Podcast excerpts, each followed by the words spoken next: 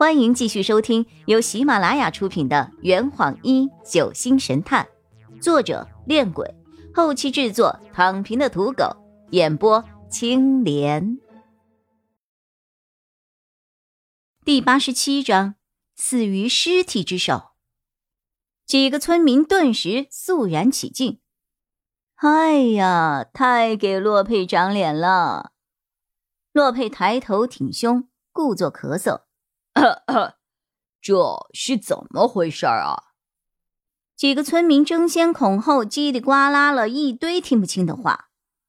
为了突出洛佩领导的身份，我立刻站在他的身前，摆了摆手：“等等等等，一个一个的说，一个一个的说啊！”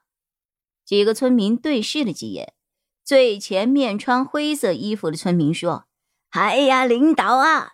今天早上我们几哥俩一起去地里干活。昨天他家为了灌田，居然把我家田里的水给堵了，这哪行啊！我当时就在田里跟他吵了起来。我家的田也要水。洛佩抬手制止了他继续说下去，然后对另一个穿绿色衣服的村民说：“还是你来说吧。”绿衣服的村民嗓门更大。领导，你可别听那个家伙乱说。那条水沟本来就是引到我家田里的，是他趁我不注意。不只是洛佩，就连旁边的黑衣服村民也听不下去了。他插了一口：“哎呀，还是我来说吧。你们两个因为田里引流的事情在地里吵了起来，我就过去拉架。为了便利。”我们就去找了村支书陈红，可就当我们去到陈支书家里的时候，却发现他们家的门被撞坏了。我们走进去一看，一个穿着脏兮兮的衣服、皮肤发黑的人正趴在陈支书的身上，不停的咬他。地上和墙上全都是血啊！哎呀，肠子流了一地。这还不是最恐怖的。就在我们准备冲上去救援的时候，竟然发现骑在陈支书身上的人，居然是在两个礼拜之前就已经被毒死了的吴二赖子。根据村民的描述，村支书陈红和镇长刘建华一样，都是死于尸体之手。我目瞪口呆的站在原地。黑衣村民继续说着。不瞒您说，我们看到吴二赖子，比看到陈支书的尸体还要觉得恐怖啊！吴二赖子明明已经死透了，可怎么可能出来杀人呢？而且，而而且那个吴二赖子那张脸，那张脸他全是黑的，根本就是一张死人的脸嘛！他的脸上全是血，嘴里还咬着陈支书的肉。哎呀，他他他根本就是个僵尸啊！他变成僵尸出来杀人了。黑衣村民越说越离谱，越说越害怕，恐惧使他变得语无伦次。更奇怪的是，另外两个村民还频频点头，表示他们看到的事情是一样的。我凑到了洛佩的耳边，他们说的话可信吗？洛佩摇了摇头。在三位村民的争吵中，他慢慢走开了。说到后面，三个村民大概是说跑出去喊人了，再回到现场的时候，吴二赖子已经跑掉了之类的话。后续的听证工作，洛佩就交给了包凯。我心情沉重的走到了洛佩的身边。阿洛，这世上真的有僵尸啊？有。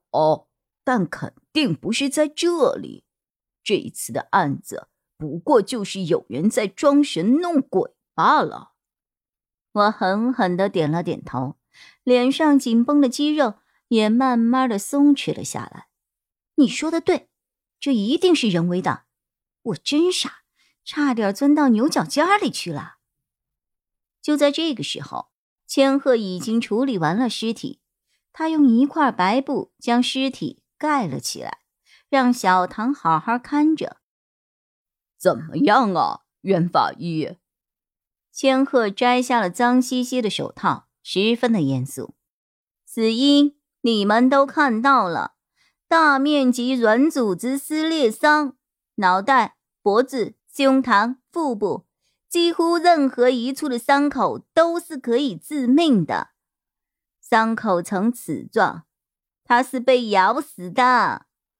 如果不是听村民说凶手是个人的话，我一定会认为袭击者是一头熊或者是狼啊！什么被咬死的？无论是柴老爷信中的描述、村民的目击证词，还是千鹤的验尸结果，都将案件的矛头指向了僵尸杀人。难道这里真的有僵尸？喂，阿洛，你。看了看洛佩，我顿时将想说的话给咽了回去。洛佩眉头紧皱，看起来也被面前的事情给难倒了。这位姑娘，突然一个声音从我的后面响起：“在躺着两具尸体的祠堂里被人叫住，是一件非常可怕的事情，特别是被人从身后拍了肩膀。”我惊恐的回过头去。看到一个比我略高的萌妹子，一脸紧张的站在我的身后。请问，你是不是临江居士啊？嗯，我已经这么出名了吗？对，我叫林雨涵。请问你是？我友好的伸出了手，他用力的握住我的右手，十分的激动。你好，你好，我看过关于你的新闻，你真厉害。我叫柴露。啊，你是柴家的三小姐，你认识我？我苦笑着，我现在就住在你家呀。他愣了愣，你是来查案的？我看了看洛佩，他光明正大的给我使了个眼色，摇了摇头。我点了点头，这个时候当然不能够说实话了。来查僵尸案，你父亲生前不是被僵尸袭击过吗？我们就是来查这个的。这坛已经喝完了，呵你猜出凶手是谁了吗？啊，老板，拿酒来。呃呃，更多精彩，请关注青莲嘚不嘚。